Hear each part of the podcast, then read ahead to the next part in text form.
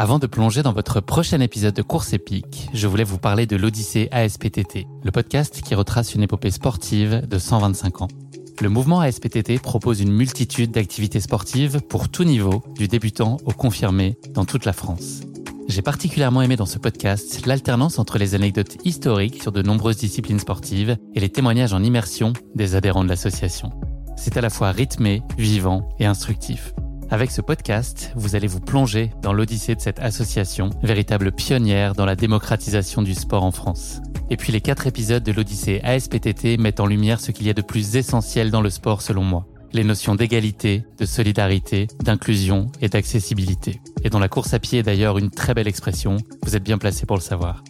Vous savez désormais ce qu'il vous reste à faire. Faites comme moi, courez découvrir les quatre épisodes de l'Odyssée ASPTT sur votre plateforme d'écoute favorite.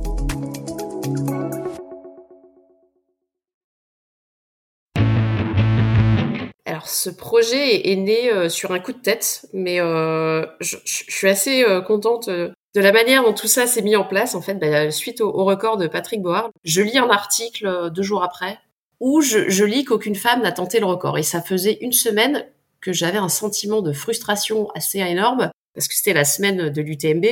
L'UTMB avait été annulé, je me sentais en forme. Ça faisait euh, plusieurs mois où j'avais enchaîné euh, quelques blessures quand même, et je me disais c'est dommage. Je suis en pleine forme, je suis entraînée et il y a rien.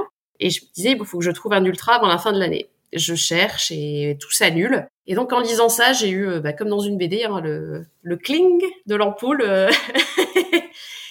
et là, je me, je me suis imaginée voilà en train de faire mon, mon propre record euh, sans le Covid, il est certain que je n'aurais jamais fait ça, je pense. Mais l'idée était là. Je me suis dit, c'est, ce sera ton ultra. Tu vas te fabriquer ton propre ultra trail et tu seras comme ça, euh, pas frustré durant l'hiver en attendant 2021. Je trouve que on, on se rend pas assez compte qu'une une féminine, quand elle prend le départ d'un ultra, elle est capable euh, d'aller plus loin qu'un homme, on va dire. Je trouve que c'est pas encore euh, assez mis en avant sur les capacités des féminines. Après, c'est c'est physiologiquement c'est expliqué. On a une masse grasse plus importante, donc on a la capacité aussi de tenir plus longtemps quand l'effort est, est, long. Donc c'était aussi mettre un petit peu bah, les, les, femmes en avant. On n'est pas beaucoup euh, d'ultra traileuses malheureusement pour pouvoir euh, se faire remarquer à ce niveau-là. Je me voyais abandonner, même. Euh, je me suis dit combien de temps ça va tenir? Et quand est-ce que je vais devoir abonder parce que je vais devoir vomir et que je pourrais plus, euh, je pourrais plus avancer et ça va, soit ça va me ralentir et j'aurais faire une longue pause ou et puis forcément je, je, je, baisse de régime parce que le corps ne répond plus euh, complètement. Je peux plus donner autant d'énergie. Euh, je mange rien là pendant ces ces quatre heures, trois quatre heures. J'ai envie de rien. Bonjour à tous. Je suis Guillaume Lalu et je suis ravi de vous retrouver dans ce nouvel épisode de Course épique. Pour commencer, un rapide mais très sincère merci à tous pour vos encouragements et vos retours enthousiastes sur les derniers épisodes de Course épique. Si vous avez envie de soutenir Course épique, les trois meilleures choses à faire, vous abonner sur les différentes plateformes de streaming, noter et rédiger un avis sur Apple Podcast, et enfin, en parler largement autour de vous, sur les réseaux sociaux, dans la vraie vie.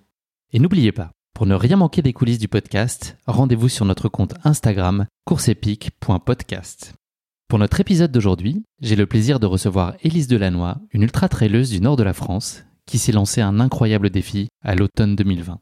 Habituée des performances de haut niveau, Élise avait l'année précédente marqué les esprits à l'UTMB en signant une remarquable 7 place, finissant ainsi première française de cette ultra de légende.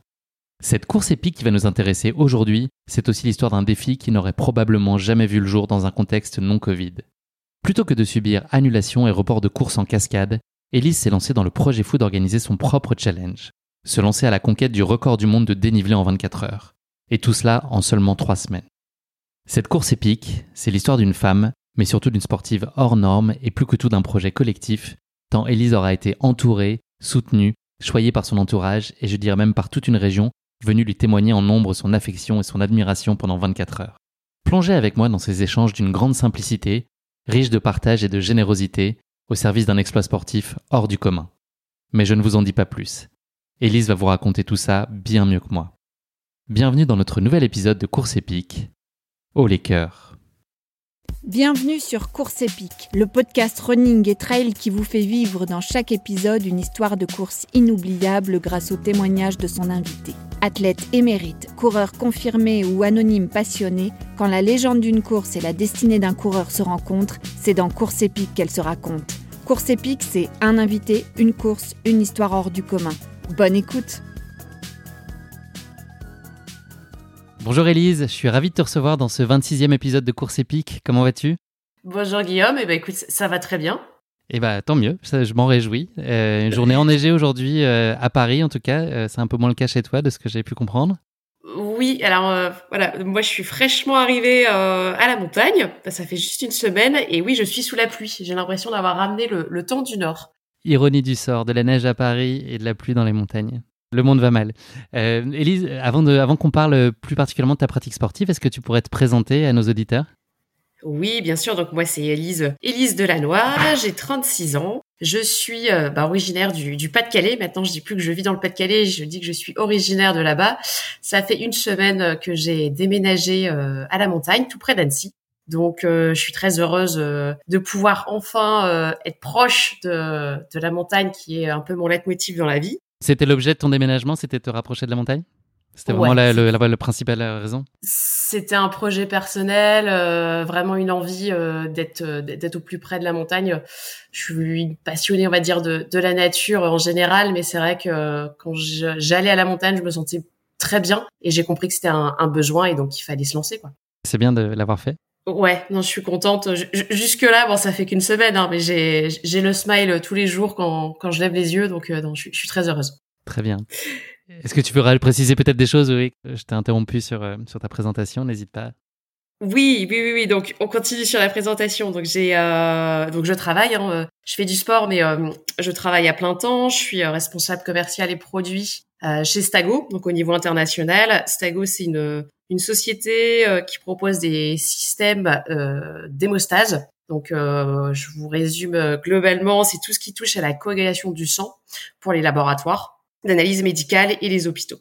Donc moi, je, là, j'ai évolué vers un poste international. Avant, je gérais, j'étais plus commercial au niveau de la région des Hauts-de-France, un petit peu aussi sur la Wallonie en Belgique. Et donc là, j'ai évolué sur international. Donc c'est un double challenge. Il y a, il y a le, le changement de vie perso et puis aussi le changement pro. Donc, je, suis en plein bouleversement.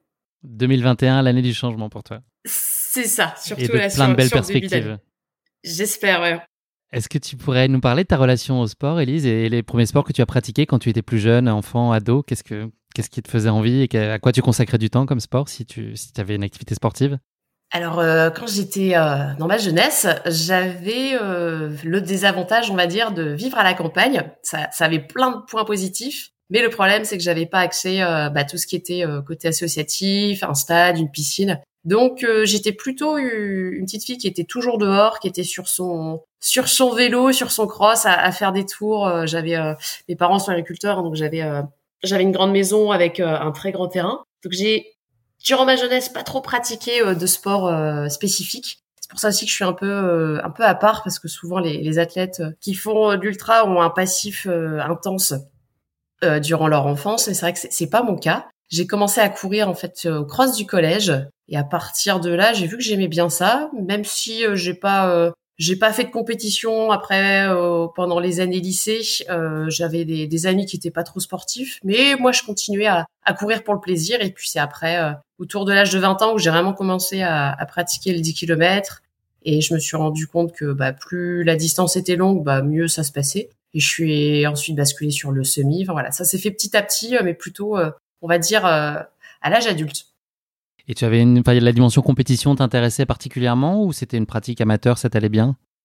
Alors la pratique amateur m'allait bien le temps que j'étais ado. C'est après, ouais, je me suis rendu compte que bah, quand j'avais un dossard, j'arrivais un, petit peu à me surpasser. Et j'ai aussi eu la chance d'avoir un mari très sportif qui euh, du coup m'a pas mis mis pas mal euh, au sport. On a on a commencé aussi à faire du raid ensemble et ouais, je me suis rendu compte que bah, j'aimais bien euh, la compétition et, que ça ça mettait du piment on va dire au niveau du sport. Donc après voilà, tout tout, tout s'est tout s'est pris dans un engrenage au niveau bah, soit de la course à pied, soit du raid, et ce qui nous a amené en 2005, non, en 2006, à créer le club de triathlon de notre ville, à l'époque à Arras.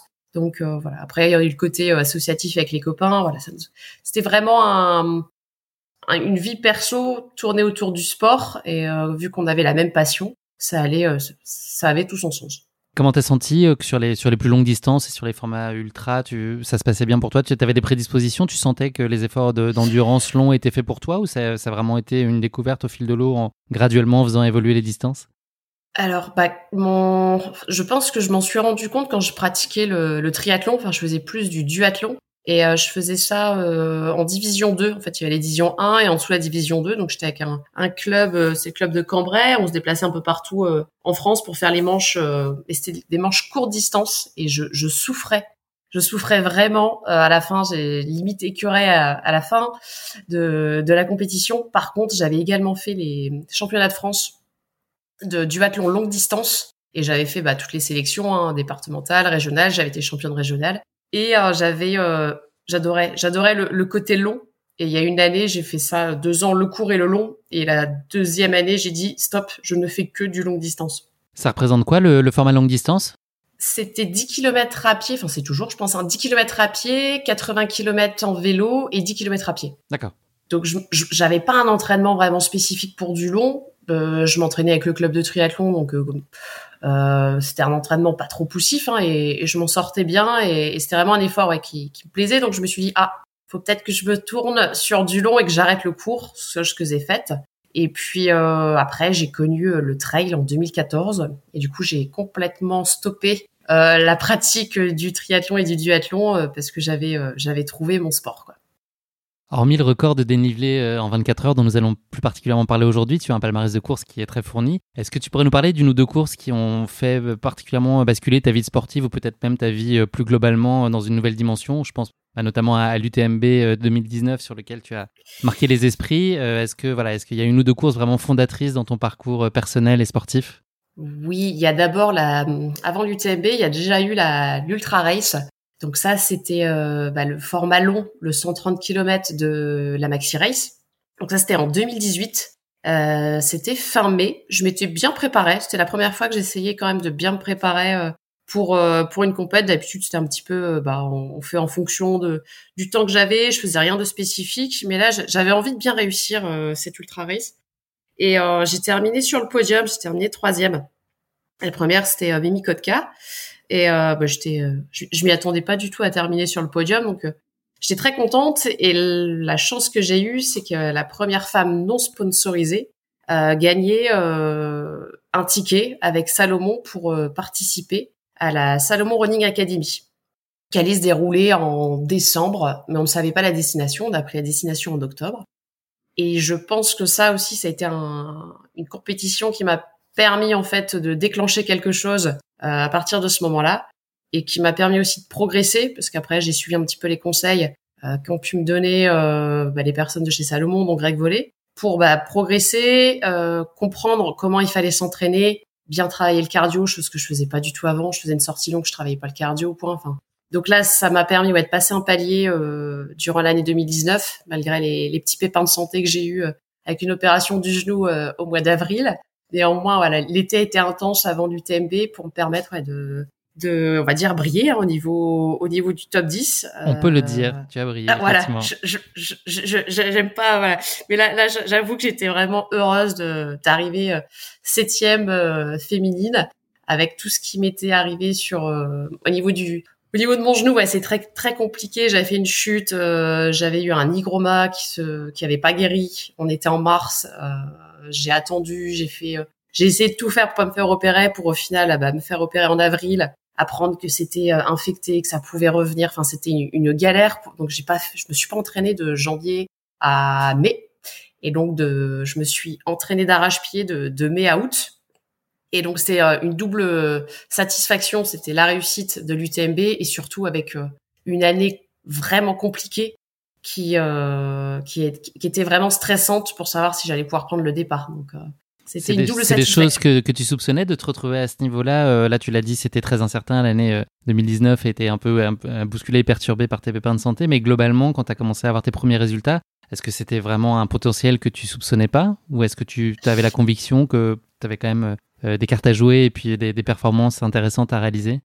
Ben beaucoup beaucoup de personnes autour de moi me disaient que j'avais les capacités. Donc après, je me suis dit avec un entraînement spécifique comme je n'ai jamais fait, j'ai vraiment consacré toutes mes vacances de cet été-là à mon entraînement. J'étais à Chamonix, j'ai passé trois semaines là-bas. Enfin, j'ai vraiment focalisé sur essaye de, de t'entraîner comme il faut pour voir ce que ça donne. Et bon, ça ça, ça a fonctionné. Donc je me disais oui, ça tous les voyants étaient ouverts. En fait, quand j'ai pris le départ, euh, j'ai eu une confiance en moi aussi en me disant tous les voyants sont ouverts. Donc maintenant, tu donnes tout ce que tu peux et, on verra ce que ça donne.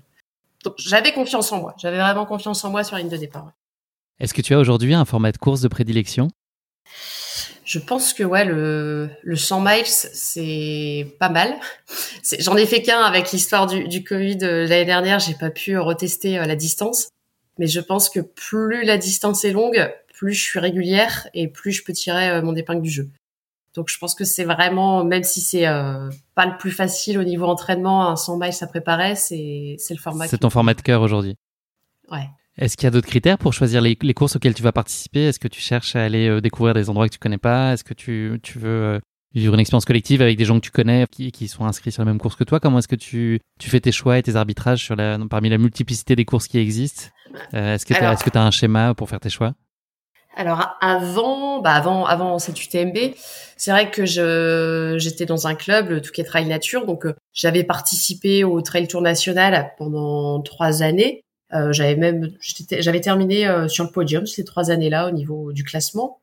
Et donc c'était pour moi aussi hein, l'occasion de partager des bons moments avec avec un groupe d'amis. On voyageait un peu partout en France, donc voilà, moi mes critères, c'était euh, bah, les courses avec le club et en parallèle, j'essayais euh, de me faire euh, un ultra, mais avec c'était pas, facile de tout compiler et, avec la fatigue de, vraiment réussir à, tout faire. C'est pour ça qu'en 2018, j'avais mis un petit peu de côté les manches du TTN pour dire je, je, fais un ultra et je le fais bien. C'est comme ça aussi que j'ai bien réussi l'ultra race. Donc Maintenant, après l'UTMB, euh, bah, le problème c'est qu'il y a eu, il y a eu le Covid. Donc euh, l'idée était de, de me concentrer sur euh, sur de l'ultra. Cette année, là, en 2021, c'est pareil, c'est plus bah, ce qui va pouvoir être sauvé. Je voulais participer au Mute, mais ça a été annulé, enfin reporté. Donc on va voir comment comment va se passer en 2021. Mais l'idée, ouais, c'est essayer de trouver un un ultra et puis confirmer ce qui s'est passé en 2019, quoi. Poursuivre sur ta belle lancée. C'est ça, on va essayer. C'est l'heure de notre pause autodiagnostic. Elise, est-ce que tu pourrais nous parler de ce que tu penses être tes points forts et tes éventuels points d'amélioration? Alors des points améliorés, il y en a beaucoup. Hein. Je pense que là, il y a, y, a, surtout la technique de descente. Euh, j'ai énormément de progrès à faire. Je me fais toujours doubler dans les descentes. Je double en montée et je me fais littéralement. Enfin, c'est terrible mon manque de niveau sur les descentes. Donc c'est pour ça aussi, en étant ici, je sais que je vais pouvoir travailler ça parce que quand on habite dans le nord et qu'on veut progresser sur des sur des descentes, c'est vraiment compliqué. Et là, je sais que ça va pouvoir se faire cette année. Donc, euh, même s'il n'y a pas de compétition, je pourrais au moins travailler mes descentes. Et puis, euh, ouais, après, on peut toujours s'améliorer sur plein de choses. Hein, les techniques, euh, les techniques de descente, la vitesse, la vitesse, on a toujours l'impression de pas pas avancer.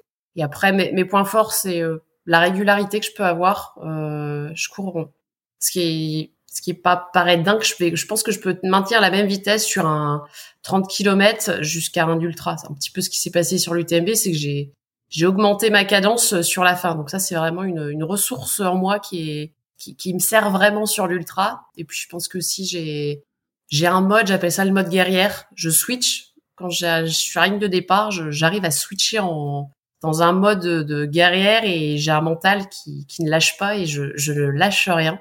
Et même moi, des fois, je m'épate à me dire, mais comment j'arrive à trouver la ressource? Mais ça marche toujours. Donc, euh, je je fais pas de préparation mentale. On me demande toujours euh, comment tu fais ta préparation mentale? Je dis, mais je n'en fais pas. Ça, c'est c'est en moi. Donc, euh, je veux pas démarrer non plus euh, de la prépa mentale parce que je pense que j'ai toute seule développé quelque chose et j'aurais trop peur que que ça s'échappe. Quel accomplissement tu trouves aujourd'hui dans ta pratique de la course à pied? En d'autres termes, pourquoi tu cours, Elise bah, ça m'a donné, euh, ça, m'a apporté tellement de choses. Enfin, ça m'apporte encore tellement de choses. Euh, ça me permet d'avoir confiance en moi. Je pense que ça m'a beaucoup aidé même au niveau euh, de mon travail. Ça me permet euh, bah, de m'évader hein, quand on a tous les soucis du quotidien. bah, ça permet voilà de prendre un bon bol d'air pur, de, de s'oxygéner, d'évacuer le, les, les, soucis. Donc c'est vraiment un besoin.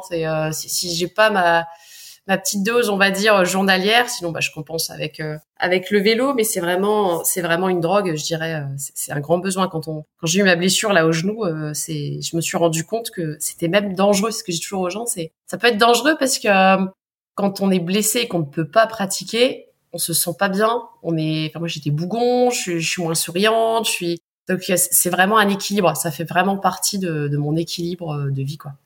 Un pilier de ta vie. C'est ça. Est-ce que tu pourrais nous raconter euh, comment s'organise une semaine type pour toi et la façon dont tu fais coexister à la fois tes entraînements, ta vie pro, ta vie personnelle? Comment est-ce que tout ça trouve sa place?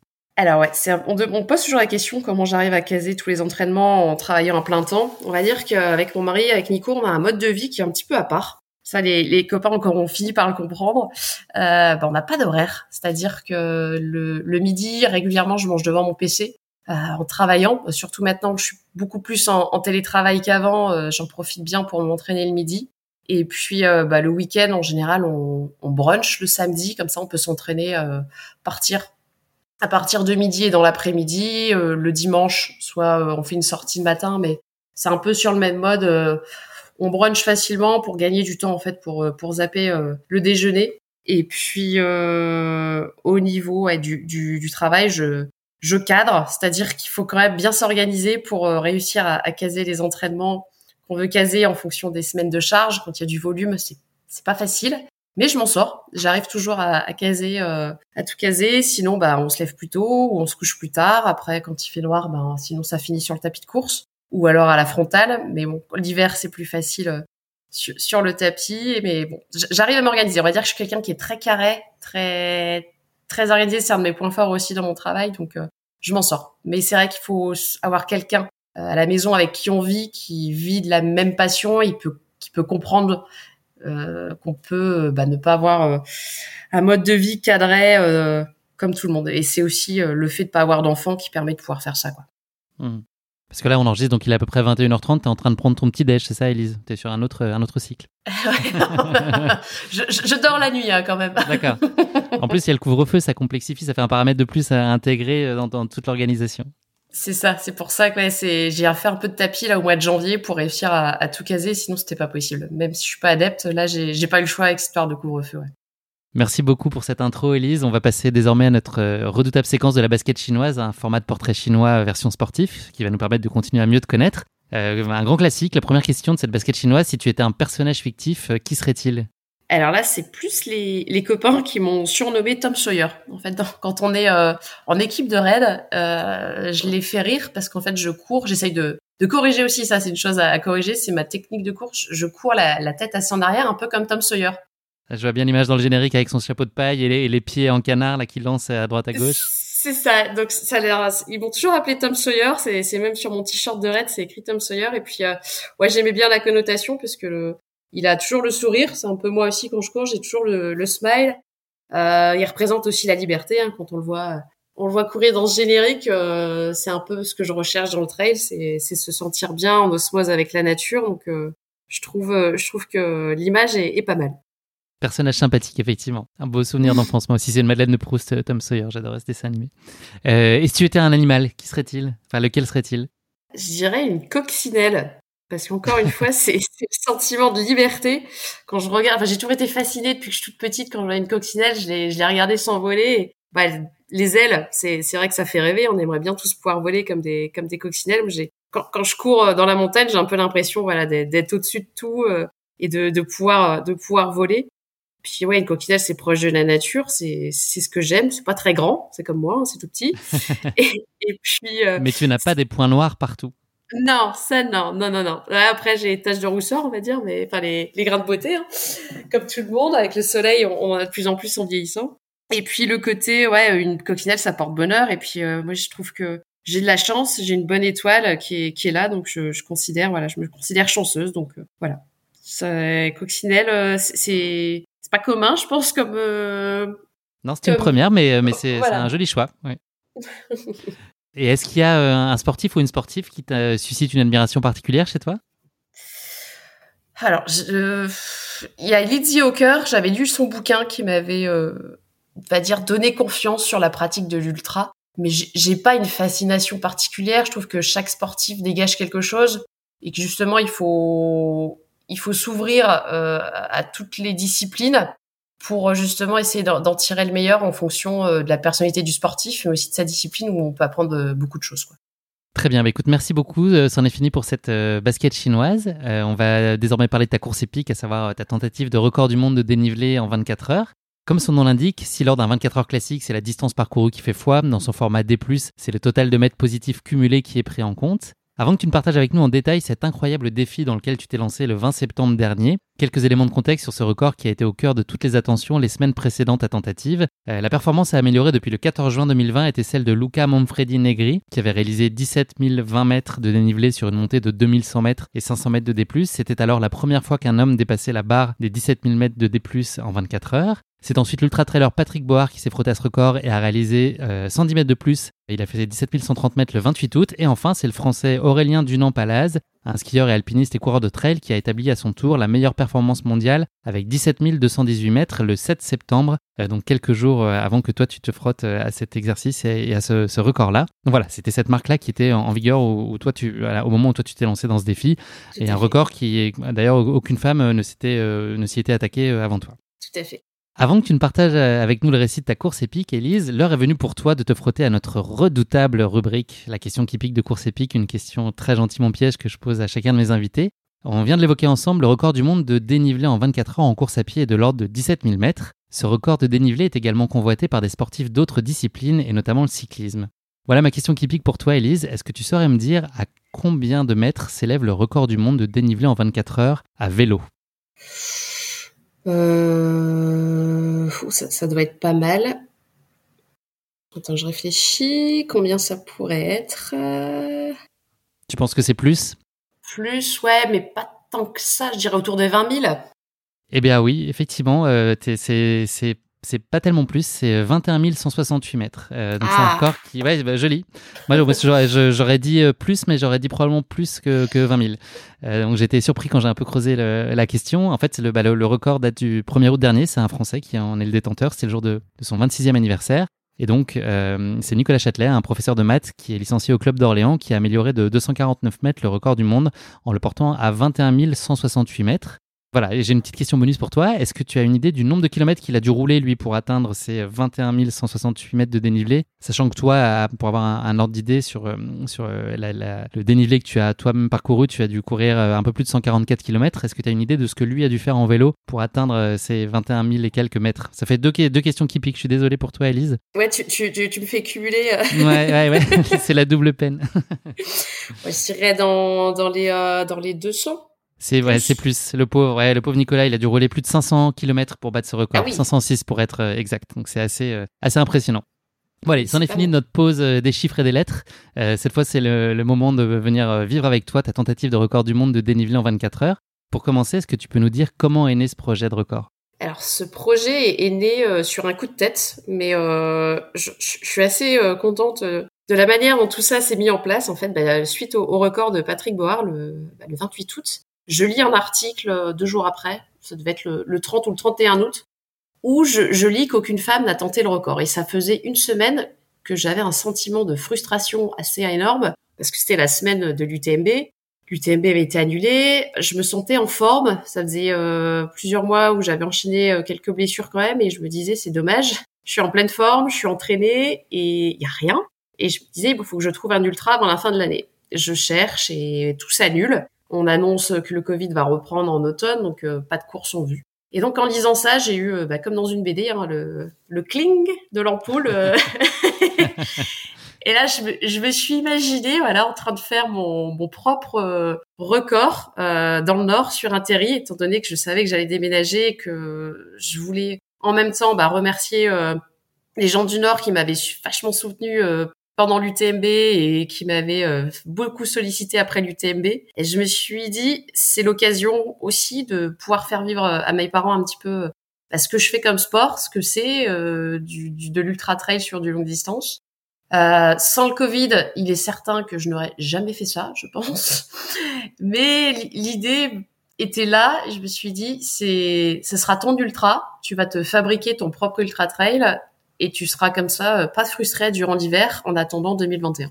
Et donc je me suis euh, lancée euh, dans l'idée. Euh, j'ai appelé, euh, j'ai appelé mon mari qui était sur un, un trip en vélo euh, de trop 15 jours avec un, un ami. Je pense qu'il a pas compris ce que je lui disais. Il m'a dit oui oui euh, super. Donc j'ai raccroché. Je me suis dit bon bah, je, je, vais me débrouiller toute seule pour pour m'organiser pour le moment en attendant qu'il rentre. Ça c'était c'était la petite anecdote et donc je raccroche et bah je me lance. Je je contacte des personnes qui gèrent les terris dans le nord euh, le souci, c'est qu'avec le, le contexte euh, Covid, il fallait des autorisations au niveau de la préfecture. Il faut euh, avoir l'autorisation parce que les terriers en général sont classés au patrimoine mondial de l'UNESCO. Donc c'est euh, c'est très compliqué d'avoir des autorisations. Et là, je repense à une compétition que j'avais fait deux ans auparavant sur un site qui s'appelait Loisinor, euh, qui est à la base une station de ski, une station de ski euh, en synthétique, qui est à Neu-les-Mines. Et je me suis dit, bon, j'ai un gros inconvénient, c'est qu'une partie est en bitume. Mais par contre, je sais que si je contacte euh, le propriétaire, enfin le directeur, euh, il sera d'accord et j'aurai pas toutes ces problématiques d'autorisation parce qu'il fallait absolument que je fasse mon record bah, dans les 15 jours, voire 3 semaines au maximum. Après, euh, on allait être euh, au mois d'octobre et que c'était même plus la peine avec la météo. Donc ça fait un timing, ça fait une contrainte quand même importante en termes de temps, euh, trois semaines pour tout mettre en place en, partant de zéro, ça met une pression. Exactement. Exactement, et puis sans savoir si bah, j'allais réussir à, aller au bout de mon idée. Donc je me dis, bon, si, je fais ça dans 15 jours ou dans 3 semaines, et puis ça, ça, ça, se tente. Donc je, je, contacte euh, le directeur qui me dit mais alors pour moi il y a aucun souci, je t'accueille euh, les bras ouverts. Ok. En parallèle, j'essaye quand même de trouver un terri qui est euh, bah, pas en bitume mais qui est vraiment l'image des terris parce que je voulais aussi avoir une cette image des, terris en, schiste, hein, pas pas pas ce côté ce que dit bitume mais c'est hyper compliqué. Enfin ça c'est c'est impossible. Au bout de cinq jours, je me rends compte que je pourrais pas avec ces, ces histoires d'autorisation, les délais seront seront pas seront pas bons. Donc euh, je, le site de Loisinor n'ouvre qu'à partir du 7 septembre, donc je peux pas aller euh, tester, voir si sur 24 heures ça pourrait tenir ou pas. Et euh, le 7 septembre, euh, en plus je suis en déplacement de travail, je rentre que le 9. Donc le 9 septembre, je vais à Loisinor et je fais mes premiers tests. Je mesure euh, avec ma montre le dénivelé et on calcule avec mon mari si ça pourrait ça pourrait le faire sur 24 heures. Donc on se rend compte qu'il fait un peu moins de 60 mètres de dénivelé on fait euh, tous les calculs, on se fait un petit tableur Excel. Donc on, voit qu'il faudra que je fasse quand même pas mal Il faut en faire beaucoup, ouais. voilà. et euh, mais dans ma tête, voilà, ça me fait pas peur. Je me dis, euh, il faut voir. Pour moi, c'est vraiment un challenge. Le, c'est un défi que je me fais à moi-même. Et c'est aussi le, un besoin parce que j'avais vraiment ce besoin de, de, faire un effort longue distance pour pour, pour être bien parce que j'avais j'avais une un au fond de moi quelque chose à évacuer. Je ne sais pas si c'est lié avec euh, avec tout le confinement, enfin toute la frustration qu'on avait eue depuis avoir de compétition, mais euh, j'étais vraiment motivée, même si je savais que ça allait être dur. Euh, j'étais euh, j'étais reboostée pour me dire oui ça va être long, tu vas faire des tours, mais ce sera beaucoup moins joli qu'un vrai trail et puis ça faisait un objectif peut-être, c'est la période où, tout le monde se cherche un peu des objectifs et voyez les courses tomber les unes après les autres. Et c'est vrai qu'on est tous en manque de, de perspective, quoi, de se raccrocher. À, là, d'un seul coup, ça te remettait sur une dynamique euh, très claire. C'est ça. Sans, Covid, c'est sûr que j'aurais trouvé ça complètement débile. Et je sais qu'il y en a qui ont trouvé ça complètement débile, mais comme je disais, j'assume, j'assume ce que j'ai fait parce que ça m'a fait énormément plaisir d'organiser ça. J'ai eu un, des remerciements euh, enfin, des multiples remerciements par message. Je pensais jamais avoir avoir autant de retours suite à ça parce que beaucoup de monde sont venus me voir, même si on n'avait pas fait euh, du tout de, pub avec euh, le directeur de Loisinor pour pas qu'il y ait trop de monde avec l'histoire du, Covid. Il y avait quand même 300 personnes le dimanche matin. Est-ce que tu peux nous parler de la façon dont tu as structuré l'équipe autour de toi bah, sur la partie homologation et notamment euh, chronomètre officiel et mesures, comment ça se passe, sur la partie alimentation et puis un des points clés qui était euh, les pacers qui sont amenés euh, à, t'entourer sur le record. Est-ce que, est-ce que bah, déjà toi tu avais en tête, comme tu avais une double casquette en fait de chef de projet pour mettre tout ça en musique et puis et de sportive, c'est quand même difficile de combiner les deux. Est-ce que, est-ce que tu savais par quel bout prendre le sujet et puis voilà comment tu as, comment as construit le, le staff au sens large qui était autour de toi? Alors, comme je suis, comme j'ai dit tout à l'heure, ouais, je suis assez organisée, je suis carré, voilà, j'aime bien, euh, j'aime bien euh, avoir une to-do list sur les choses à faire. Donc, euh, dès le, dès, le lendemain de ma décision, j'ai fait ma petite to-do list. j'ai contacté un chronométreur qui m'a tout de suite dit j'ai quelque chose de prévu ce week-end-là. Donc, ça devait se passer là du du 19 euh, au 20 septembre, mais je me débrouille, je te trouve euh, une équipe, il euh, n'y a pas de souci, compte sur moi. Donc déjà, j'avais un point en moins, c'est que j'avais le chronomètre.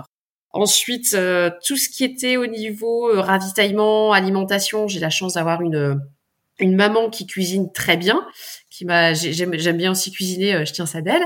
Et euh, donc je l'avais missionné, je lui ai dit tu, tu me gères les ravitaux, tu me fais euh, tel tel truc à manger, des petits euh, des petits cakes, euh, des gâteaux pommes, enfin tout ce que j'aime, des crêpes, des pancakes. Enfin, elle a cuisiné euh, toute la veille. Il y en avait dix fois trop bien évidemment, mais voilà, elle elle a tout géré. Elle a fait les achats bah, du j'avais demandé du coca. Enfin donc ça c'était aussi un, un, vecteur en moins. à gérer parce que la, la semaine avant le record j'ai quand même travaillé, j'avais pas posé de congé. Et puis. Ce serait trop euh, simple sinon? Euh, voilà, parce que on a que cinq semaines par an, donc euh, j'avais quand même posé mes mes congés durant l'été. Je pouvais pas me permettre de reprendre de reprendre une semaine. Et puis au niveau des paysseurs, en fait, beaucoup m'ont contacté, beaucoup de, de, copains ou de connaissances pour me proposer de venir courir.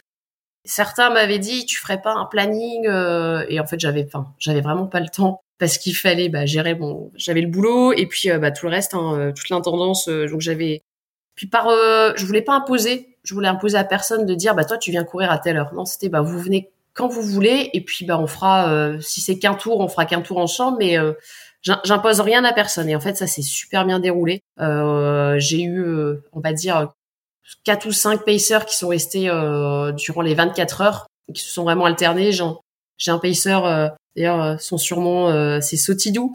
S'il m'écoute, je pense qu'il va m'écouter. Euh, il, en a fait énormément. Il a fait un gros, gros entraînement de dénivelé. Il était très content. Mais c'était un de bons moments de partage avec eux. Je pense qu'ils en ont un aussi bon souvenir que moi. Et, ce qui avait beau, c'est que bah voilà, tout s'est fait naturellement. J'avais rien prévu. Et je trouve que c'est encore mieux quand on est dans, dans l'impro et que bah, ça se passe. Tu as senti un vrai élan populaire et amical autour de toi. Oui, bah il y avait, il y en avait, enfin il y en a eu deux, euh, deux pacers qui devaient juste passer une heure ou deux, euh, qui ont dit, euh, je vais chercher une tente, je reviens, voilà. et qui sont restés pendant les 24 heures. Donc là, on, sent, voilà, il y a des copines aussi qui sont passées. Ils y sont toujours, Elise. Tu peux leur dire d'arrêter maintenant. qui auraient voulu rester plus. Voilà, il y avait une ambiance. C'est ça, c'est ça qui était chouette. Et la chance qu'on a eue, c'est qu'il a fait un temps magnifique. Donc, donc, ils y ont trouvé leur compte aussi. Ouais. Voilà. Est-ce que, euh, au regard du, peu de temps que tu as eu pour préparer euh, ce, défi, est-ce que tu as eu le temps de mettre en place quand même des éléments de préparation euh, spécifiques? Est-ce qu'il y a des choses qu'on fait différemment quand on se prépare à ce type de, défi? Non, j'ai tout fait à l'arrache, on va dire, parce que même les bâtons, j'avais fait le trail de la Vanoise début août c'était début août ou mi-août? Enfin bref, et eh ben j'avais même pas pris les bâtons. C'est la première fois que je faisais un, un plus de 50 km. Il y avait 60 km là à la Vanoise ou 67. Et je m'étais dit tiens, je vais tester un, un trail sans bâton. grosse erreur parce que j'avais pas utilisé mes bâtons depuis l'UTMB. Donc euh, j'avais contacté même, je me suis amusée à contacter, euh, amusée. Enfin, je me souviens, j'étais en réunion, j'étais en réunion de boulot et j'ai écrit un message à l'équipe pour dire voilà, je vais tenter de faire un record. Est-ce que vous auriez des bâtons très légers? Et j'ai eu une réponse. J'étais mise en relation avec la personne qui gère ça en France et il m'a fabriqué des bâtons à partir de bâtons de ski de fond qui étaient très légers. Et je les ai même pas testés parce que je les ai reçus la veille du record. Donc, je suis vraiment voilà, j'ai pris des bâtons, j'ai dit ah ils sont légers. du portillon quand même, c'était limite. C'était limite, mais je, les ai, je les ai reçus à temps. Voilà, c'était des petites choses, ouais. c'était vraiment mais euh, borderline. Mais ça. Mais c'est passé c'est passé, mais c'est ouais, c'est quand même euh, comme je dis à l'arrache.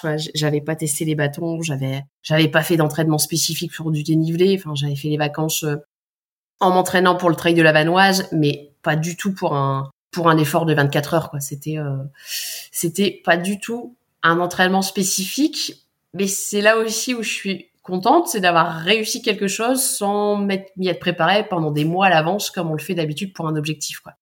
Dans quel état d'esprit et disposition physique tu te sens euh, justement à quelques jours du départ? Tu as l'impression d'être quand même plutôt, euh, plutôt affûté et plutôt bien, même si tu n'as pas mis en place de, préparation spécifique? Est-ce que tu as l'impression que tu es quand même dans des bonnes dispositions? Euh, Oui, parce que je revenais, j'avais posé trois semaines de vacances, donc j'étais reposée, je m'étais bien entraînée forcément quand j'étais quand je suis en vacances et en plus j'étais encore à partie à Chamonix, bah, j'ai crapahuté pas mal, donc non, j'avais eu la vanoise, j'ai vu que j'étais en forme, donc non non, je suis très très en forme, je suis, on va dire, affûtée, j'ai l'envie, j'ai l'envie de compétition. Et je me souviens, ouais, de jour en jour, euh, je, je sentais la forme arriver. Et comme je disais euh, dans les messages qu'on voyait la veille, hein, je suis pas mal de messages d'encouragement et, et j'envoyais un, un gif, c'était euh, un lion dans sa cage. Et je me sentais vraiment comme ça la veille.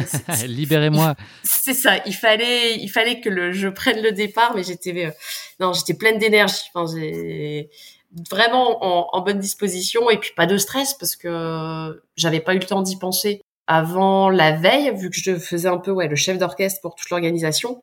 Il fallait que voilà au niveau orga tout soit calé pour que je puisse penser à me dire ah oui j'ai la course demain donc c'était vraiment la veille où j'étais là bon bah ça y est tout, est cadré. Maintenant euh, j'étais super contente déjà d'avoir réussi à, tout cadrer pour euh, pouvoir lancer euh, lancer vraiment la compète le lendemain. Donc pour que libérer la coccinelle qui était en cage en fait. C'est ça. c'est plus difficile. libérer la coccinelle qui est en toi. Euh, ma question est très naïve, mais est-ce que tu peux nous expliquer comment tu as géré euh, ton sommeil les jours précédents pour encaisser bah, la nuit blanche qui, qui t'attend? Est-ce que tu accumules en fait du sommeil et tu dors euh, plus que d'habitude les, jours qui précèdent? Ou au contraire est-ce que tu fais l'inverse et tu essaies de t'habituer à, à, manquer un peu de sommeil? Comment est-ce que tu comment est-ce que tu gères ce point-là? Non, j'essaye de cumuler du sommeil parce que je suis incapable de faire des micro-siestes. C'est un gros, voilà, encore un point amélioré, c'est euh, améliorer euh, la manière de gérer les nuits. En fait, pour, je dirais que, enfin là, j'ai, pas du tout, euh, vu que je travaillais, je devais me lever le tôt le matin, fallait que je finisse l'organisation. J'ai pas fait de, de nuit exceptionnelle, on va dire. Par contre, c'est ouais, à l'UTMB, j'avais fait attention ça, à faire des nuits plus longues les jours d'avant j'avais posé, euh, j'avais des jours de congé, donc c'était plus facile. Mais je pense que, ouais, moi dans mon fonctionnement, c'est ça, c'est dormir plus les jours d'avant pour emmagasiner un maximum de, de sommeil pour ne pas subir pendant euh, pendant l'ultra ou pendant la, pendant les 24 heures. Et là, euh, là, j'ai pas eu du tout l'envie de dormir. C'était même étonnant. J'ai pas eu de de besoin de me dire, voilà, faut que je me pose parce que là, je m'endors, pas du tout. Est-ce que sur le papier, tu considères que c'est un défi et un record qui sont pleinement à ta mesure? Est-ce que tu es confiante en tes chances de succès avant de, avant de te lancer? Je suis, je, sais que je suis en forme, donc je sais que je peux faire quelque chose de bien et j'étais aussi rassurée avec ce que j'avais vécu sur l'UTMB parce que je savais que bah, plus l'effort est long, plus je suis, j'ai la capacité d'être régulière. Je me souviens aussi au dernier ravito de l'UTMB, mon mari qui faisait euh, le ravitailleur me disait euh, t'as une tête euh, fraîche comparée à tout le monde. C'est dingue comment t'arrives à et ça ça il me l'avait répété. C'est vrai que j'étais consciente que oui moi j'étais bien. Enfin j'étais pas j'étais pas défaite là sur les derniers kilomètres. Et je pense que vraiment c'est une force en moi. Donc ça me donnait confiance de me dire bah sur les 24 heures normalement ça devrait bien se passer. Parce que tu as fait tes 27 heures à l'UTMB et plus ça avançait bah tu te sentais bien. Donc il y, a pas de raison que ça tu ne puisses pas reproduire ça quoi. Est-ce qu'il y a un message que tu veux faire passer en t'attaquant à ce record au-delà du défi sportif? Est-ce qu'il y a un message qui est important pour toi à véhiculer? Oui, après il y avait le côté euh, bah, sport féminin et puis surtout les, ultra trailers. Je trouve que on, on se rend pas assez compte qu'une une féminine, quand elle prend le départ d'un ultra, elle est capable euh, d'aller plus loin qu'un homme, on va dire, euh, c'est pas, je trouve que c'est pas encore euh, assez mis en avant sur les capacités des féminines. Après, c'est c'est physiologiquement c'est expliqué. On a une masse grasse plus importante, donc on a la capacité aussi de tenir plus longtemps quand l'effort est, est, long. Donc c'était aussi mettre un petit peu euh, bah, les, les femmes en avant. On n'est pas beaucoup d'ultra traileuses malheureusement pour pouvoir se faire remarquer à ce niveau-là, mais je pense qu'il y a je pense que le niveau se nivelle vraiment quand euh, plus la distance s'allonge. Hmm. Voilà, ça c'est quelque chose qui est, qui est indéniable, mais qui est pas encore beaucoup euh, beaucoup répandu et on se rend pas forcément compte. Bah il y a quand même Courtenay hein, qui, qui arrive à gagner euh, des courses au scratch, donc euh, elle s'est elle a permis ouais de, de prouver avec les backyards où elle a fait elle a fait des super résultats, mais mais c'est vrai que ouais, je pense qu'il y a des études à faire là-dessus. C'est le corps féminin est quand même, je pense, fait pour l'ultra. Est-ce que toi, tu as défini une stratégie spécifique ou à défaut des grands principes ou des grandes phases dans, dans ces 24 heures qui, euh, qui se profilent devant toi? Comment est-ce que tu as prévu de, de gérer ça? Alors euh, là-dessus, ouais, justement, on sur le papier, en tout cas en amont, ouais. Ouais, bah, la, la, veille, forcément, on en discute avec mon mari parce que lui, il avait la mission. Je lui avais dit, tu seras le, le maître du temps. Comme j'avais pas de montre et que je voyais pas le chronométrage, je lui ai dit, quand je te demanderai où j'en suis, tu me diras euh, où j'en suis euh, au niveau bah, au niveau dénivelé, au niveau du temps, au niveau pourcentage, comparaison. Et euh, et de ce fait, euh, lui me dit tu pars, euh, tu pars, euh, tu pars doucement et puis t'accéléreras pendant la nuit, il fera moins chaud parce qu'il annoncé très chaud le lendemain. On est dans le nord et au mois de septembre, hein, mais bon, comme quoi. et, et moi dans ma tête c'est ah non non non, moi je démarre vite et après je sais que je vais forcément avoir un petit coup de fatigue et ce qui est pris n'est plus à prendre. Donc on a un petit un petit débat euh, là-dessus.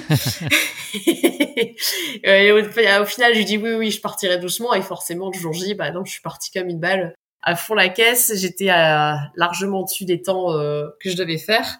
Mais voilà, moi-même, c'était pendant des pendant plusieurs heures, hein, j'ai tenu un super rythme et c'était tout ce qui est pris est pris et on va pas me reprendre ce qui, a, ce qui est fait. Tu n'as écouté que toi, Elise, c'est ça. Voilà, c'est ça. C'est à ta main, tu as géré. c'est comme ça que je voulais, euh, je voulais le faire. Et puis, bah, ça a plutôt bien marché, même si euh, on reviendra après là-dessus, euh, je pense. Euh, voilà, ça c'est pas. J'ai dû baisser de régime à un moment donné. Ce qui est logique, ouais, effectivement. Et comment, euh, comment tu te sens là le, le, le, départ approche, on est, on est le jour J. Est-ce que tu es, euh, es, à quelques minutes de départ, tu es plutôt stressée, tu es impatiente, euh, tu es confiante, tu as, as, envie que ça parte, ça y est enfin, Comment ah, tu te sens? je suis super bien. Je, je, pense que ouais, mais j'ai ma, mère, j'ai mon mon mari, je pense qu'ils sont plus stressés que moi même. Non, moi je suis je suis zen. J'attends le départ. Enfin, je suis pendant une heure là, je suis arrivée une heure et demie avant le départ.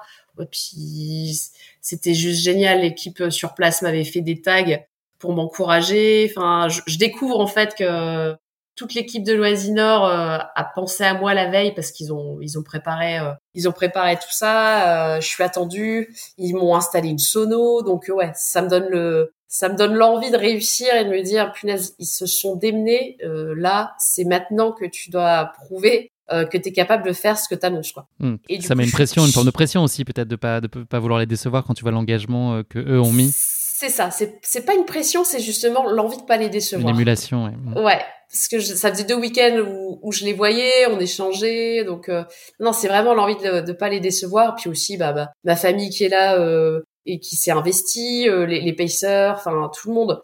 Donc voilà, c'est vraiment l'envie d'en découdre pour euh, bah, puis être lancé parce que l'attente c'est c'est toujours très embêtant. C'est ça peut être vite être stressant donc là non j'ai juste attendu une petite heure et je me concentrais et non j'étais euh, j'étais pas pas stressée non l'envie d'en découdre. Ça y est, nous sommes le 19 septembre 2020, il est 13h, donc tu t'es lancé sur un parcours de 520 mètres aller-retour qui cumule 59,4 mètres de dénivelé positif. Ton objectif pour battre le record est simple, façon de parler, parcourir 151 km, soit 290 montées pour totaliser plus de 17 226 mètres en 24 heures. Euh, tu l'as évoqué tout à l'heure, Elise, euh, les conditions météo sont euh, plutôt chaudes ce jour-là. Est-ce que c'est un, sujet de préoccupation? Là, tu, commences à, t'élancer sur tes premiers allers-retours. Est-ce que tu as des signaux d'inquiétude avec la chaleur ou est-ce que c'est en soi, est-ce que c'est quelque chose qui te dérange? Alors, à la base, j'adore la chaleur. Bah, J'avais fait le marathon des sables hein, en, 2015. je sais que la chaleur, normalement, ne me pose pas de problème. Euh, c'est plus le temps froid qui me pose des soucis, mais euh, là, il y a quand même un soleil de plomb et j'ai les pieds qui chauffent en fait avec euh, avec les descentes. Ça tape dans les pieds et je sens mes pieds chauffer pendant 2-3 heures et je me dis oh là là là si je dois tenir 24 heures dans ces conditions, je sais pas comment ça va se faire avec les pieds. Et puis bah après ça c'était les soucis du début. J'ai eu la chance le, le le soleil de plomb euh, s'est caché au bout de deux ou trois heures. Après, il y a eu des gros nuages. Il y avait une chaleur euh, qui était toujours là, mais déjà avec euh, le sol ne chauffait plus mes, mes chaussures.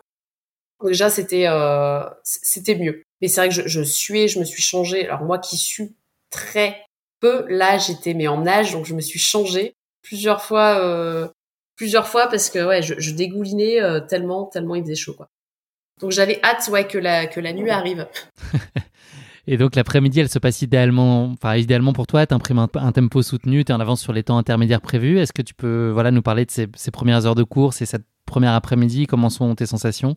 Bah, Comme je disais tout à l'heure, hein, je suis partie euh, à fond. je, je, devais tourner les tours euh, un peu moins de 5 minutes, euh, j'étais euh, des fois à 3 minutes 40. Enfin, et j'avais mon mari qui me disait "Tu vas trop vite, tu vas trop vite." Et moi, j'écoutais pas et je continuais dans ma lancée. Mais j'étais bien, j'étais heureuse, j'avais euh, j'avais trois ou quatre pacers avec moi, les les, les petits plats de maman, tu faisais des petites pauses quand même régulières pour euh, picorer les petits plats de maman. Euh. Oui, alors peut-être un peu trop, peut-être.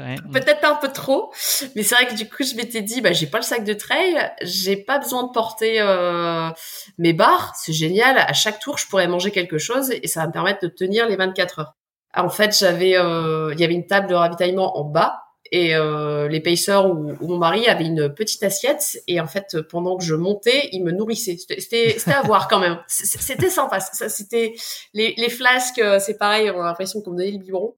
Mais c'est un fonctionnement qui s'est mis en place. Voilà pareil on n'avait pas calculé. Ça s'est mis en place tout seul et, et ça ça me faisait gagner du temps. Je m'arrêtais pas. Mais voilà, je pense qu'après l'estomac dans les descentes, les l'estomac, les intestins qui sont toujours euh, en train d'être ballottés, euh. C'était pas forcément la meilleure formule. Si je devais euh, le refaire, je referais pas la même chose.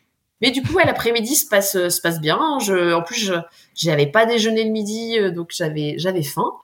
Donc j'étais j'étais très bien. Je discutais avec les pacers. j'avais la sono, j'avais la musique, il y avait des copains qui passaient. Donc c'était c'était vraiment vraiment top. Je sais que je suis sur un beau trend et que je vais je suis au-delà du pourcentage euh, attendu euh, à cette heure-là. Donc euh, tout se passe bien. Ouais.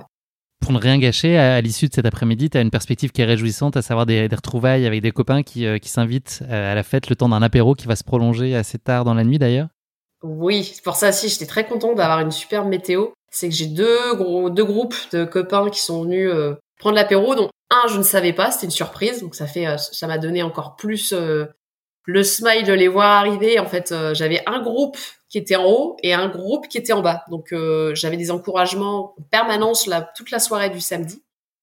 Euh, donc c'était vraiment génial. C'était euh, à la tombée de la nuit, le deuxième groupe est arrivé et eux sont restés jusqu'à 3 heures du matin. Et c'était un, un vrai... c'était des fans, donc ça, ça, criait fort et ça m'a vraiment boosté, ça m'a aidé à chaque tour parce que c'est vrai qu'à la tombée de la nuit, on a quand même un petit coup de moins bien où on, on sait que la nuit va être longue et euh, ça booste vraiment l'accompagnement des, des, amis. Là, c'était un super souvenir. Est-ce qu'ils ont essayé de te débaucher en te proposant un peu d'alcool et des tranches de saucisson au passage? Non, ils ont pas osé. Après, ils ont vu que je me gavais aussi pas mal à mon raviteux, donc j'en avais pas besoin. Le passage euh, nocturne, est-ce que c'est un moment qui te, que tu appréhendes dans, dans ces 24 heures? Est-ce que c'est un moment particulier pour toi? Est-ce que bah, habituellement, c'est des, des, passages que tu gères bien ou c'est des moments plus difficiles pour toi? Non, la nuit, j'aime pas. D'habitude sur les ultras, j'aime pas la nuit, j'aime pas courir euh, seule. J'ai toujours euh, l'appréhension du froid, surtout euh, sur les ultras en montagne, c'est toujours ma, bête noire. En fait, j'ai le syndrome de Raynaud, ce qui fait que j'ai les mains euh, très froides et c'est mon gros souci, c'est que du coup, je me refroidis plus facilement que quelqu'un d'autre. Donc, j'ai toujours, j'ai toujours le, le, besoin de porter beaucoup plus de matos parce qu'il faut que je me couvre dès que dès qu'il fait un peu froid. Donc là, je me disais, la nuit, bah, faudra que je me change mais j'ai eu de la chance, c'est qu'il a pas fait froid. Je suis restée, euh, je suis restée en short, euh, t-shirt sans souci. Mais hum, j'appréhendais ouais la longueur en fait de du côté nocturne et puis de pas avoir le, le jour. Donc ça c'est vrai que c'est ça use plus. Mais globalement ça se passait bien durant la nuit jusqu'au moment où j'ai commencé à avoir une barre au ventre entre les intestins et l'estomac. Je... C'est vers les coups de 3-4 heures du matin, c'est ça C'est le ce petit peu moins bien? C'est ça, vers 3 heures, j'avais un, des pacers qui devaient arriver vers 4 heures du matin, qui, ont, qui ont fait quand même plus de 100 km hein, pour venir me voir, ils venaient du Touquet. Et, euh, et comme je, je, me suis excusée auprès d'eux, c'était un festival. Euh, quand ils étaient là, je, je pouvais pas parler, j'arrêtais pas de rôter, c'était pas classe du tout, mais j'étais pas bien, j'étais pas bien, pas bien, pas bien. Et donc ils sont restés trois heures, mais c'était trois heures euh, horribles à passer. Euh, parce que tu les vois encore aujourd'hui Ouais, je les vois encore. je les vois encore, il n'y a pas de souci, mais, mais c'était, ouais, des trois heures compliquées, compliquées, là, de, de 3 heures à 6 heures. Et donc, après analyse, alors c'est, je pense, ouais, le ballottement de l'estomac, enfin, du système digestif dans les descentes. Je sais que Aurélien Dunant-Palace et Patrick Boire avaient eu les mêmes soucis, mais même, même bien plus tôt, ils avaient pu su s'alimenter euh, avant. Je pense que c'est euh, c'est le problème de, de ce genre de, défi, c'est que le corps est, est mis à dure épreuve par rapport à un ultra où, où c'est euh, c'est complètement différent au niveau du profil. Après, j'étais j'avais une très mauvaise position sur mes bâtons, n'ayant pas euh, eu assez d'entraînement en bâton sur le, le terrain euh, où j'allais faire le défi. J'étais euh, pliée en deux quand j'arrivais au moment où il y avait un raidillon.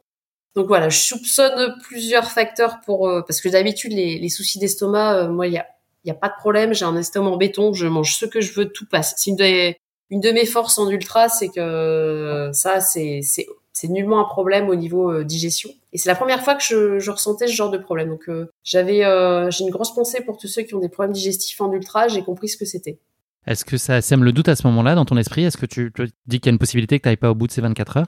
Ah mais complètement. Je me voyais abandonner, même. Euh, je me suis dit combien de temps ça va tenir et quand est-ce que je vais devoir amauder parce que je vais devoir vomir et que je pourrais plus, euh, je pourrais plus avancer et ça va, soit ça va me ralentir et j'aurais faire une longue pause ou. Et ouais non, c'est un petit stress même de dire euh, waouh. Et puis forcément je, je, baisse de régime parce que le corps ne répond plus complètement.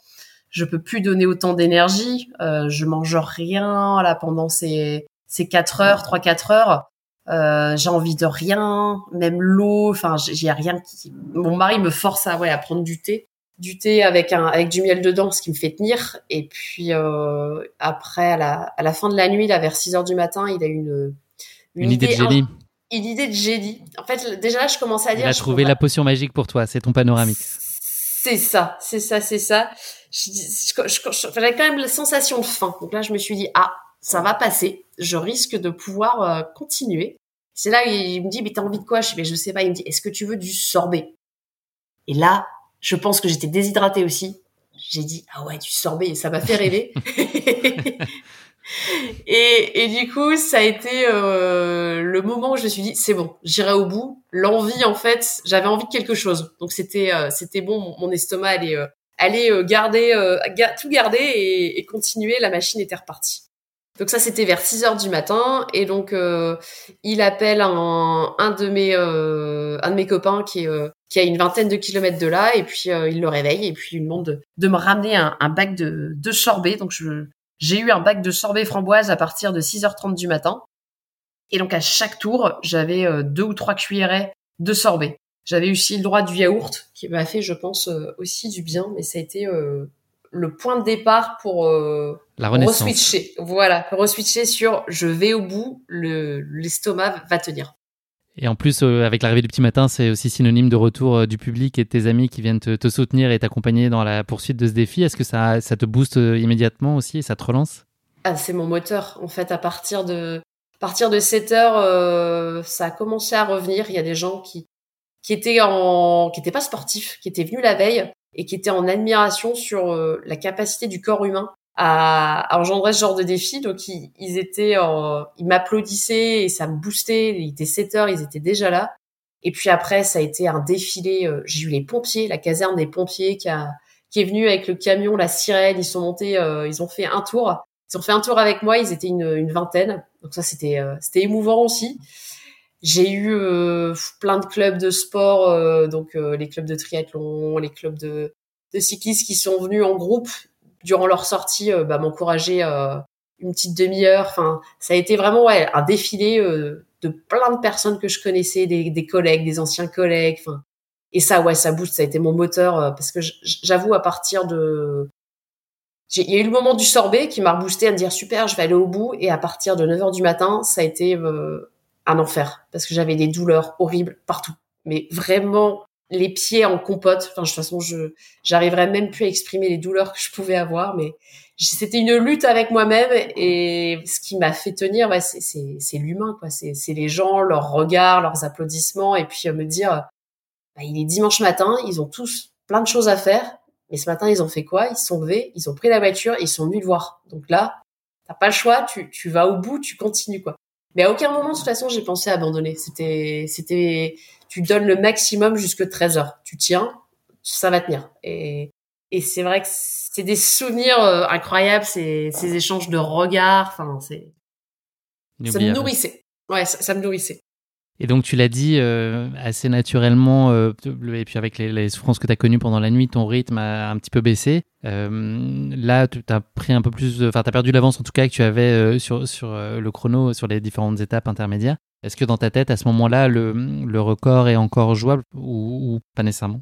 Alors, à partir là de 8 heures du matin, je retrouve un bon rythme. Je j'arrive à, retrouver les temps dans lesquels je devais être. Donc euh, tout le monde me dit ouais c'est super, tu retrouves tes temps. Mais bon, pour moi c'était c'était je donne le meilleur de moi-même et puis euh, atteindre le record euh, masculin, c'était juste plus possible avec ce qui m'est arrivé euh, pendant la nuit. Mais je, je retrouve je retrouve des bons temps là pendant le dimanche, pendant la matinée, malgré les souffrances en fait j'ai, je vois des gens que j'ai pas vu depuis des années, ou alors, mais ça me booste. Voilà, pendant un tour, c'est ah et voilà, et, c'est vraiment ça qui m'a fait retrouver un bon rythme malgré malgré la douleur. Et puis dans ma tête, c'est de toute façon c'est la première marque féminine, donc bah je donne tout ce que j'ai, je, je donne le le maximum pour euh, pour que personne vienne te prendre cette belle marque. Euh, ouais, et puis pour se rapprocher, euh, pour montrer voilà que plus près, plus près du record. Voilà, par rapport à ce que j'avais annoncé, il fallait aussi que j'essaye de, de faire de mon mieux, quoi. Question très naïve, mais est-ce qu'il y a eu une phase entre la descente ou la montée qui est plus compliquée pour toi à cette période-là? Est-ce que est-ce qu'il y a est-ce que tu apprends l'un ou l'autre plus particulièrement? Ah. Alors le, dans la montée, c'est la fin qui était beaucoup plus raide. Les 20 derniers mètres, c'était une souffrance. Je, de toute façon, je, je, je pense qu'il y en a qui devaient dire que j'étais vraiment tarée. Je, je, je criais tellement j'avais mal. J'avais vraiment mal euh, aux pieds, aux jambes quand je, je faisais ce raidillon. Et puis dans les descentes, c'est pareil avec les pieds qui était hyper douloureux. Chaque pas était euh, était une souffrance. Donc euh, montée et descente avaient leur euh, leur lot de, de difficultés. Ouais.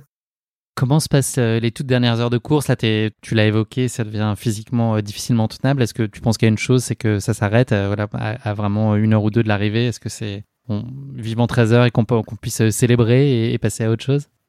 Oui, sur les deux dernières heures, là, je, demande à mes pacers de, me faire un point chrono régulier pour euh, me rassurer sur euh, chaque demi-heure. En fait, je dis, chaque demi-heure qui passe, vous me dites, euh, bah, il te reste deux heures, il te reste une heure et demie. Et puis après, quand il restait qu'une heure, voilà, ça a été un gros coup de trompette. il reste une heure. Enfin voilà, c'était plus tout le monde même qui m'encourageait. c'est plus que une heure. Et dans ma tête, c'est, t'as fait 23 heures, il t'en reste qu'une. Bon, elle est longue. Hein. La dernière, elle est longue parce que elle, est, euh, c'est la plus dure et en même temps, c'est celle qui marque le plus parce que à ce moment-là, vers 12 heures, il y a les 300 personnes sont là. Donc à chaque montée, j'ai un groupe qui est derrière moi. Quoi. Je suis, j'ai l'impression que je suis portée par cette foule et j'entends j'entends des, des, des bribes de paroles à gauche à droite. Enfin je suis je suis un petit peu je, suis ailleurs quand même hein. je suis dans un état un petit peu second. Mais ça c'est des c'est des dans ma mémoire j'ai cette dernière heure qui qui reste et qui est qui est, je vais pas dire la, la plus belle mais mais si parce que la au plus marquante peut-être. voilà.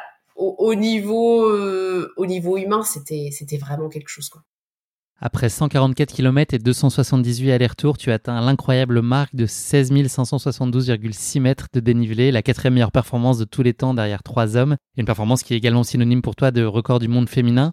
Qu'est-ce que tu ressens là? Il est 13 heures, tu, euh, bah, tu achèves ces 24 heures de défi. C'est quoi la première chose que tu ressens? Ah, je suis heureuse je suis heureuse. j'ai, je, enfin, je pleure d'habitude. Je... Mais là, là, j'ai. Puis c'est les le partage aussi euh, avec toute cette foule. Je me retourne et, je vois tous ces gens bah, qui qui m'applaudissent, qui me prennent en photo. J'ai ma mère qui me tombe dans les bras.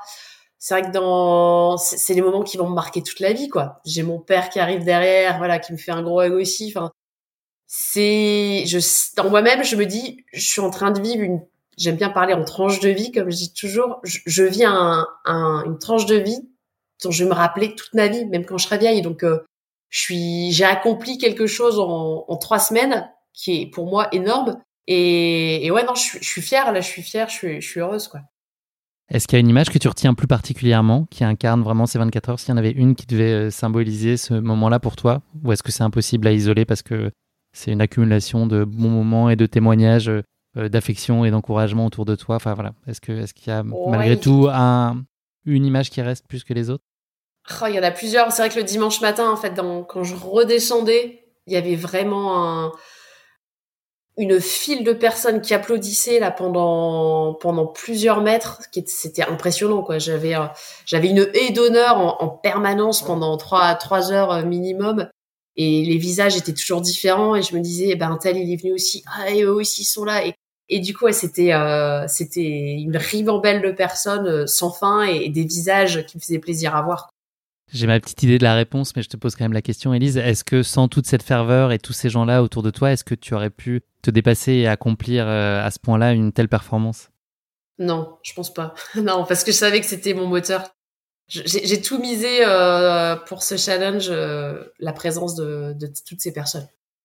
Qu'est-ce que ce défi t'a appris sur toi? Est-ce que ça t'a démontré des choses que tu soupçonnais pas? Non, ça, ça a confirmé que j'ai pu faire sur l'UTMB, c'est que ce fameux euh, mode guerrière dont j'ai parlé tout à l'heure, j'arrive à l'enclencher. Et ça m'a confirmé, voilà, ça m'a redonné encore plus confiance en moi pour euh, pour l'avenir parce que j'arrive à maîtriser ces, j'arrive à maîtriser cette manière de de switcher sur un mode euh, complètement différent où à l'entraînement j'aurais du mal à faire un dixième de ce que je fais durant ces moments-là, quoi. Et alors, je ne sais pas si c'est à l'ordre du jour, euh, un jour peut-être, euh, peut-être que le contexte sanitaire l'imposera, mais euh, si tu devais refaire, ce, ce, te refrotter à ce record, est-ce qu'il y a quelque chose que tu ferais différemment? Est-ce que ce serait sur, sur le point de l'alimentation notamment, dont tu nous parlais, ou sur peut-être l'anticipation en termes de temps, etc., pour te donner le, les moyens peut-être de préparer bah, tu, tu, racontais sur le matériel, etc. Tu n'avais pas vraiment eu le temps de te tester. Est-ce qu'il qu'est-ce que tu, qu'est-ce que tu changerais si tu un jour tu te relançais dans ce défi-là? Alors l'alimentation, ouais, ça c'est sûr. Euh, beaucoup plus spécifique, beaucoup moins solide, je pense. Et puis, euh, ouais, l'anticipation, euh, l'entraînement avec les bâtons, du spécifique pour du dénivelé, parce que j'en ai pas fait du tout, quasi à part durant mes vacances. Ouais, une, une, préparation à plus long terme, vraiment spécifique à, à ce type d'effort, et puis des entraînements plus longs que ce que j'ai pu faire pour ça, quoi. Est-ce que euh, après cette course, comme dans le cas de l'UTMB, tu te sentais bien physiquement une fois euh, l'effort terminé? Est-ce que euh, finalement tu étais dans un état à peu près acceptable ou, c'était vraiment très difficile à, encaisser et les jours d'après ont été douloureux? Alors c'est juste l'après-midi qui a été horrible. J'étais, j'arrivais pas à manger. pour ça, j'ai compris ce que c'était des, des, soucis gastriques. J'ai pas réussi à manger, mais du coup j'étais J'étais gelée, gelée, gelée, j'avais froid alors qu'il faisait chaud et j'ai passé l'après-midi dans mon lit sous la couette à, bah, à lire tous les messages. Donc j'étais pas bien, on va dire physiquement, mais j'étais bien émotionnellement parce que j'ai lu plein plein de trucs, j'ai vu tous les posts. Et puis euh, vers 20 h j'ai réussi à, à, me réalimenter. Donc après ça allait beaucoup mieux. Et les jours d'après, non, le lendemain, j'étais étonnée, je pensais pas pouvoir me lever et j'ai descendu l'escalier. Mon mari m'a regardé, il m'a dit, bah tu marches? Je dis, bah oui, je marche. Juste après, il t'a proposé du sorbet ou pas? Non, ça, j'en ai, fait une cure. Je me suis quand même euh, enfilé euh, un gros bac. Euh, ça m'a suffi. Très bien. Bah, écoute, merci beaucoup, Elise, pour ce récit vraiment passionnant et cette performance de haute volée qui force l'admiration. on va parler maintenant un tout petit peu de ton avenir. Donc, tu as évoqué tout à l'heure en introduction tes projets pour cette année 2021 qui est pas mal bousculée. Euh, est-ce qu'il y a un horizon plus lointain? Est-ce qu'il y a un défi sportif qui te fait particulièrement envie, un rêve que tu as envie d'accomplir? Bah là, je, croise les doigts pour qu'on ait euh, nos compétitions sur 2021. Mais si euh, tout s'annule encore, je pense que je réfléchirais à, un genre de défi comme ça off parce que j'ai vraiment, j'ai vraiment aimé. Après, tout ce qui est euh, les records euh, sur des sur des traversées, sur voilà, ça, se réfléchit, mais non, j'ai bien aimé. Euh, mais je pense que jamais je retrouverai cette communion avec avec un public. donc ça, serait compliqué d'avoir à peu près la même chose, mais non, ça, fait ça fait réfléchir, ouais. Oui, et puis il faut pas chercher à revivre ça. De toute façon, c'était unique par nature. ça, voilà, faut, faut prendre tout ce qu'il y avait à apprendre et puis construire le projet d'après.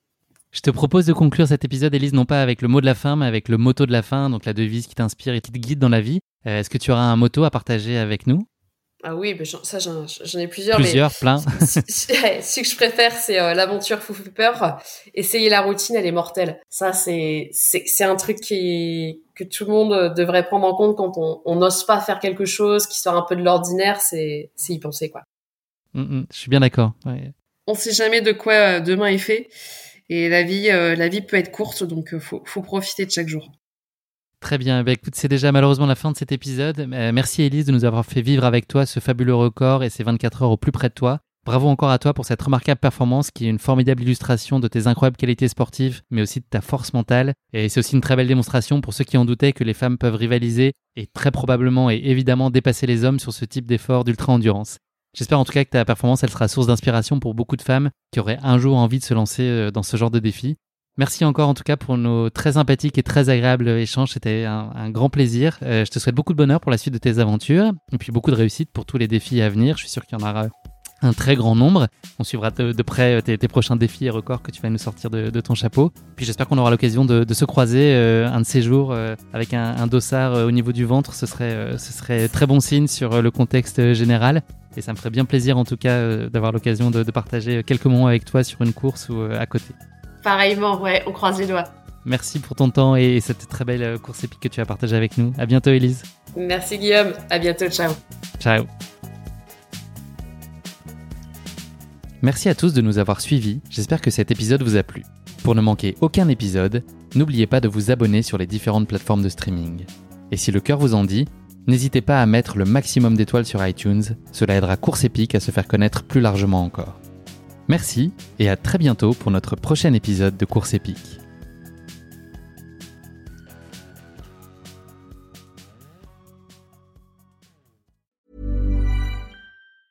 Want truly hydrated skin? Body Care Breakthrough Hyaluronic Body Serum. It's clinically proven to increase hydration by 161%. It's lightweight, fast absorbing, and delivers 24 hours of hydration for silky smooth skin without any sticky afterfeel.